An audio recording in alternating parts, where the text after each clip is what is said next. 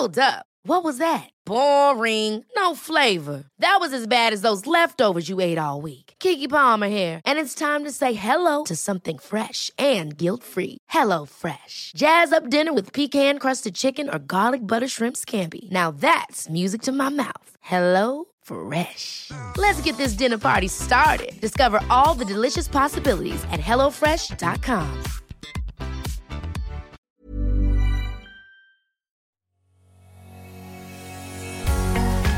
Bonjour et bienvenue sur le podcast Explore Japon.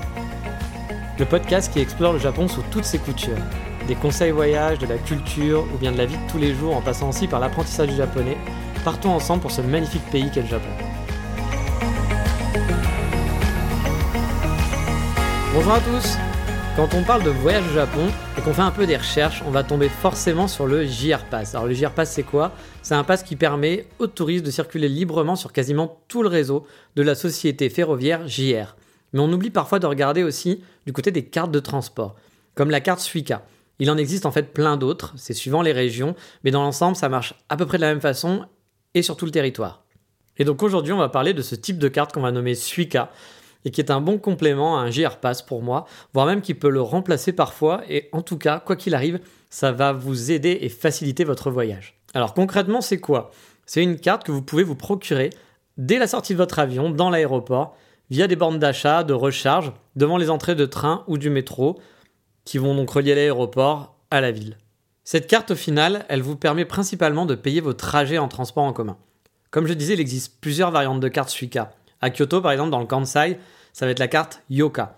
Il y a aussi la carte Pasmo, par exemple, et il y en a d'autres encore, il me semble. Au départ, chaque carte fonctionnait que dans certaines régions, mais depuis plusieurs années, elle fonctionne en fait partout. Vous pouvez l'utiliser dans le métro, dans les trains locaux, même parfois dans le bus. Donc choisir entre une Suica, une Pasmo ou autre n'a aucun intérêt. Ce qu'il vous faut, c'est juste avoir une carte de ce genre. Et de toute façon, quand vous allez arriver à l'aéroport, vous allez prendre la première que vous allez trouver tout simplement. Alors après, il faut quand même faire attention, euh, car il y a certaines cartes qui ne marchent pas partout. Je me souviens par exemple que ma Suica ne marchait pas avec les bus d'Hiroshima, mais je crois que c'était les bus d'Hiroshima qui n'acceptaient pas des cartes en général et qu'il fallait payer juste en liquide, il me semble. Mais ça a peut-être changé car c'était il y a très longtemps en voyage. Et un truc plutôt étrange, l'année dernière, moi ma Suica fonctionnait partout à, Kyoto, pardon. J'avais aucun souci. Et j'ai un ami qui est venu euh, donc euh, visiter Kyoto et qui est venu me voir.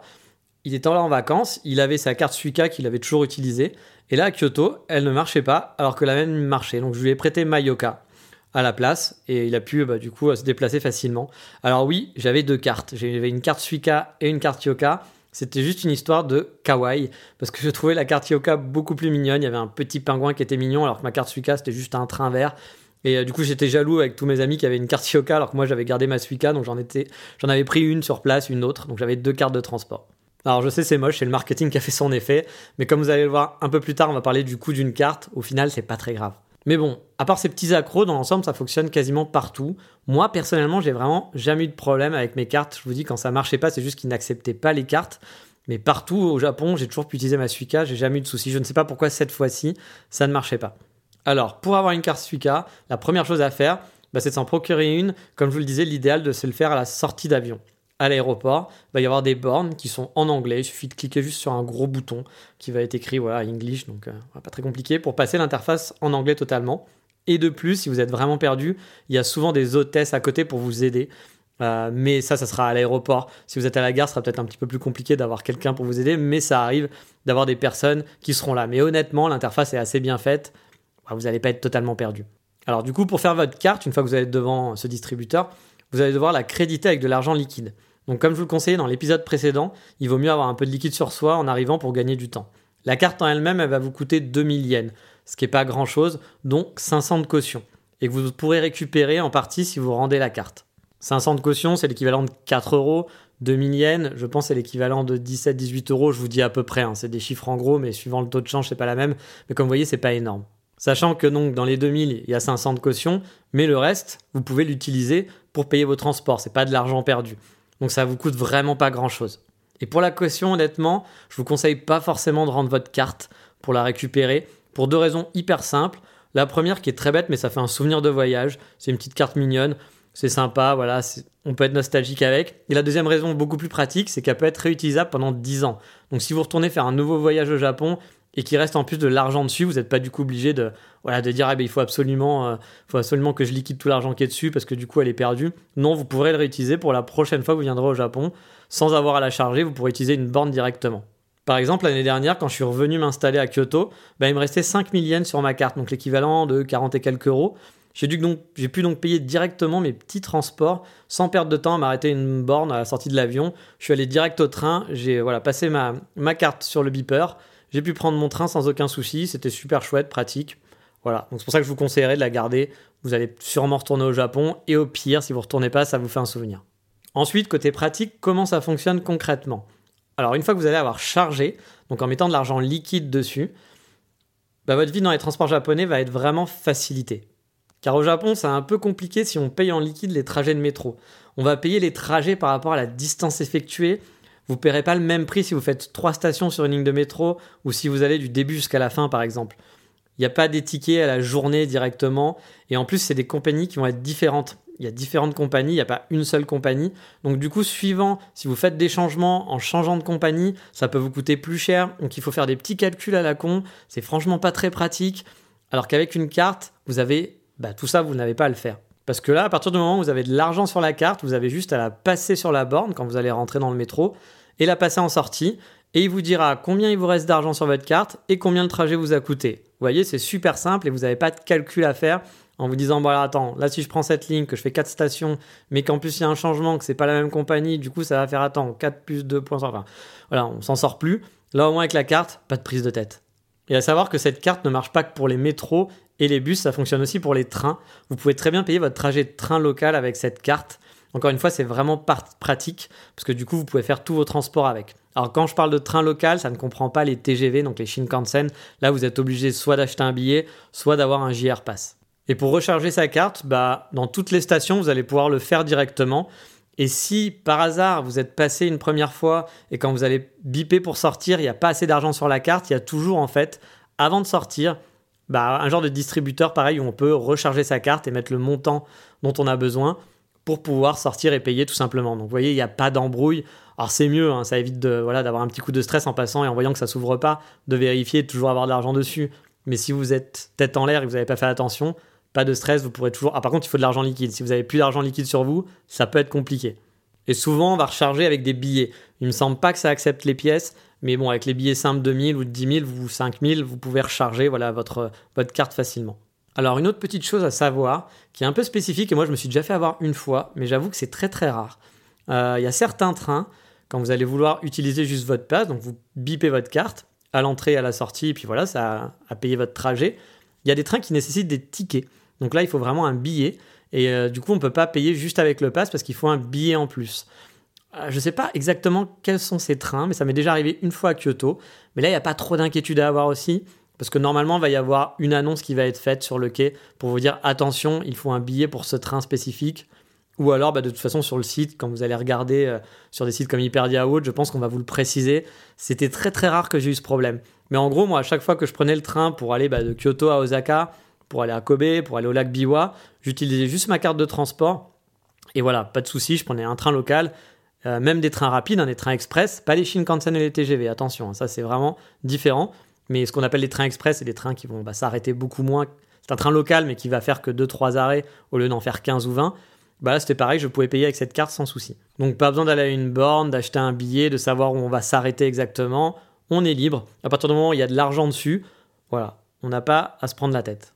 Mais ce qui est cool en plus avec cette carte, c'est qu'elle ne sert pas que pour les transports au final. On peut payer par exemple aussi dans les combini, donc les supermarchés japonais, j'ai fait une émission dessus, et eh ben on peut régler ses courses dans les magasins 7-Eleven ou autres directement avec cette carte et s'en servir en gros comme une carte de crédit. Du coup, il n'y a pas besoin de faire l'appoint, ça vous évite qu'on vous rende de la monnaie. Il faut juste bah voilà, la charger ou qu'elle soit bien créditée avec beaucoup d'argent, comme ça vous ne prenez pas la tête et vous utilisez cette carte pour payer, tout simplement. Et on peut s'en servir aussi dans des distributeurs de boissons. Alors dit comme ça, ça peut paraître un peu bizarre, mais quand on est au Japon, vous allez voir, on utilise souvent tous les distributeurs de boissons. Il y a des distributeurs de boissons partout et on a toujours envie de boire, ça donne toujours envie d'acheter une petite connerie. Et bah du coup avec la carte, pas besoin de monnaie. Ça évite d'avoir plein de monnaie sur soi. On peut aussi parfois l'utiliser dans certains restaurants. J'ai vu des restaurants qui l'acceptaient. Alors attention, ça ne remplacera pas une carte. C'est pas une carte de crédit non plus. Vous n'allez pas pouvoir payer des grosses sommes avec. il y a plein de restaurants qui n'accepteront pas de payer avec une carte comme ça. Mais parfois on peut. Donc ça peut être pratique. Donc pour moi, clairement, au final, c'est indispensable d'avoir une carte de type Suica ou comme je disais, Passmo ou Yoka. Parce qu'en fait, ça va faciliter votre vie même si vous avez un JR Pass. Parce que parfois le JR Pass suffira pas, vous allez vouloir aller dans un endroit qui va pas être une ligne JR, vous allez vouloir prendre un bus ou un métro qui ne sera pas un métro de la compagnie JR. Et du coup, vous allez devoir payer un ticket. Bah, vous serez bien content d'avoir cette carte et ne pas avoir à calculer des tarifs et des prix, etc. Franchement, autant vous faciliter la vie, vous êtes en vacances et ça vous coûte quasi rien. Donc c'est 500 yens, donc 4 euros que vous allez perdre si vous ne rendez pas la carte. Et si vraiment vous êtes proche de ces 4 euros et que vous voulez les récupérer, vous, pouvez toujours récupérer. Je crois que vous récupérez la moitié. Je suis pas sûr qu'on récupère les 250, mais euh, enfin les 500, pardon, les 500 yens. Mais voilà, au pire, voilà, vous allez récupérer un peu. Mais bon, c'est 4 euros au pire que vous avez perdu. Et là, je parle voyage, mais quand on vit sur place, on s'en sert tout le temps, forcément. Dès qu'on veut bouger, Déjà en voyage, on n'a pas accès au JR Pass, on n'a pas le droit d'utiliser. Les Japonais n'ont pas le droit au JR Pass. Et si vous habitez sur place, même en tant qu'étranger, vous ne pouvez pas avoir de JR Pass. Bah, pour prendre les transports, c'est quasiment indispensable. Vous pouvez acheter des billets à l'unité, mais ça va vous faciliter la vie. Moi, comme je vous disais, tous mes trajets les week-ends, dès que je me déplaçais, j'utilisais ma carte. C'était pas plus compliqué que ça. Moi, perso, je mettais beaucoup d'argent dessus. Alors, beaucoup, mais j'utilisais, je mettais souvent 10 000 yens voire parfois plus. 10 000 yens, c'est l'équivalent un peu moins, on va dire que ça va être 80 euros, quelque chose comme ça. Alors je ne le conseillerais pas forcément parce que si vous perdez votre carte, c'est pas une carte qui est nominative. Donc si on perd votre carte, il euh, n'y a pas quelqu'un qui va pouvoir vous refaire une carte et vous dire ah bah vous aviez tant sur votre carte, vous inquiétez pas, on vous les recrédite, on va bloquer l'autre. Non, la carte sera perdue et l'argent avec.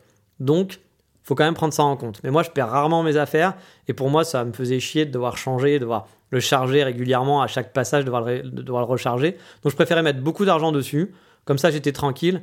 Même parfois, j'avais des trajets de train à 40, à 40 euros à faire. Je le payais avec. Je savais que j'avais euh, voilà, 200 ou 300 balles dessus. Du coup, c'était tranquille. Je parle en euros. 200 hein. ou 300 euros dessus. Du coup, j'étais peinard et je me prenais pas la tête. Mais bon, si vous avez un petit peu peur, bah, il vaut mieux voilà, y aller petit à petit, mettre, euh, bah, je sais pas moi, 10 euros, 20 euros, euh, pas plus sur votre carte. Comme ça, si vous la perdez, vous limitez la casse. Donc la carte Suica, c'est un gros oui. Prenez-la dès que vous arrivez au Japon, ça va vous faciliter la vie. Mais du coup, on en a fini pour aujourd'hui là-dessus, et il est grand temps de passer au coup de cœur du moment.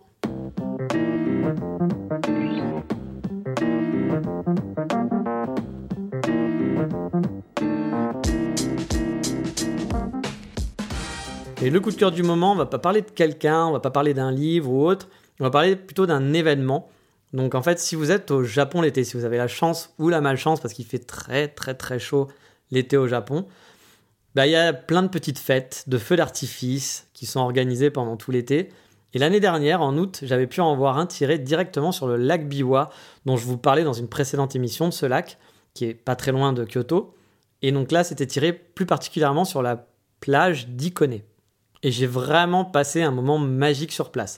Le feu d'artifice était tiré sur l'eau. Il a duré un petit peu plus d'une heure, avec les Japonais qui étaient tout excités. Il y avait plein de petits stands alimentaires pour s'acheter bah voilà, les, les choses qu'on mange l'été au Japon. Il y avait plein de Japonais qui étaient en yukata, donc les kimonos d'été. Euh, l'ambiance était vraiment super cute, super merveilleuse. Moi, j'ai vraiment passé un moment génial là-bas. De plus, Ikone, c'est pas une grosse ville et c'est quand même un peu éloigné de Kyoto ou d'Osaka. Faut compter entre 1h30 et 2h pour y aller en train. Ça se fait du coup, mais voilà, c'est pas tout proche, donc tous les gens d'Osaka vont pas venir à Ikone voir, ou tous les gens de Kyoto pour aller voir le feu d'artifice. Il y a donc beaucoup moins de monde que par exemple celui qui va être tiré aussi sur le lac, mais dans la ville d'Otsu, qui elle est plus grosse et qui est à seulement 10 minutes de Kyoto, donc qui est beaucoup plus facile d'accès. Donc l'ambiance était beaucoup plus conviviale et agréable. Moi personnellement, j'étais assis sur la plage à attendre que la nuit arrive et que le feu d'artifice soit lancé. On n'était pas les uns sur les autres. Ouais, c'était pas du tourisme de masse. Du coup, il y avait une ambiance vraiment cool et euh, c'est sûrement un des meilleurs souvenirs que j'ai du Japon, de ma vie au Japon, parce que vraiment j'étais bien. Pourtant, j'étais tout seul parce que j'avais pas d'amis qui avaient pu venir à ce moment-là avec moi, mais j'ai vraiment apprécié ce petit moment. Là, j'avais vraiment l'impression d'être au Japon. Et puis le feu d'artifice, franchement, était super beau. Euh, je vous ai mis des photos sur la page de l'émission, donc explorejapon.com, si ça vous intéresse de voir un peu à quoi ça ressemblait. C'était vraiment très très chouette. Donc si vous êtes dans le coin pendant l'été, c'était vers le mois d'août, c'était entre des... bah, j'étais pendant mes vacances, donc ça devait être avant le 18 août, entre le 1er et le 18 août, je dirais, de mémoire. Et franchement, ça vaut le coup. C'est super chouette. Vous allez passer quelques heures. Alors après, pour rentrer en train, c'est un peu compliqué parce qu'il n'y a qu'un train et du coup, il y a du monde qui va rentrer dans, ce train pour revenir vers Kyoto, Osaka. Mais bon, ça se fait. Donc un vrai bon souvenir que ce feu d'artifice à Icone. Et si cet épisode vous a plu et que les autres épisodes vous ont plu, n'hésitez pas, s'il vous plaît, à faire un, à mettre une petite note sur Apple Podcast et mettre un commentaire pour faire connaître le podcast comme d'habitude et le partager sur vos réseaux sociaux, en parler pour que le plus grand nombre l'écoute. Et je voulais remercier justement tous les gens qui écoutent ce podcast parce qu'ils sont de plus en plus nombreux et ça fait plaisir. Euh, bah, ça me motive pour en faire encore plus, essayer de faire mieux. J'espère que voilà, ça vous apprend des choses et que bah, on peut partager notre passion du Japon. Mais voilà, pour aujourd'hui, c'est fini. Mais dans le prochain épisode, on parlera de Kamakura, la ville balnéaire proche de Tokyo. Parce que c'est vrai qu'on se demande parfois si ça vaut le coup de sacrifier un jour de vacances sur Tokyo pour aller à Kamakura, qui est à peu près à une heure. Bah du coup, je tenterai de répondre à cette question. Mais ça, ça sera dans le prochain épisode. Donc je vous dis à bientôt. Mata, ciao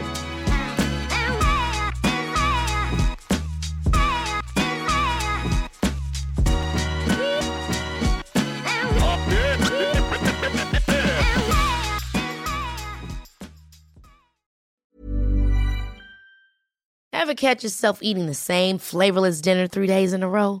Dreaming of something better? Well, HelloFresh is your guilt-free dream come true, baby. It's me, Kiki Palmer.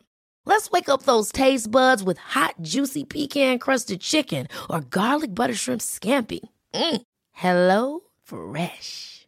Stop dreaming of all the delicious possibilities and dig in at HelloFresh.com. Let's get this dinner party started.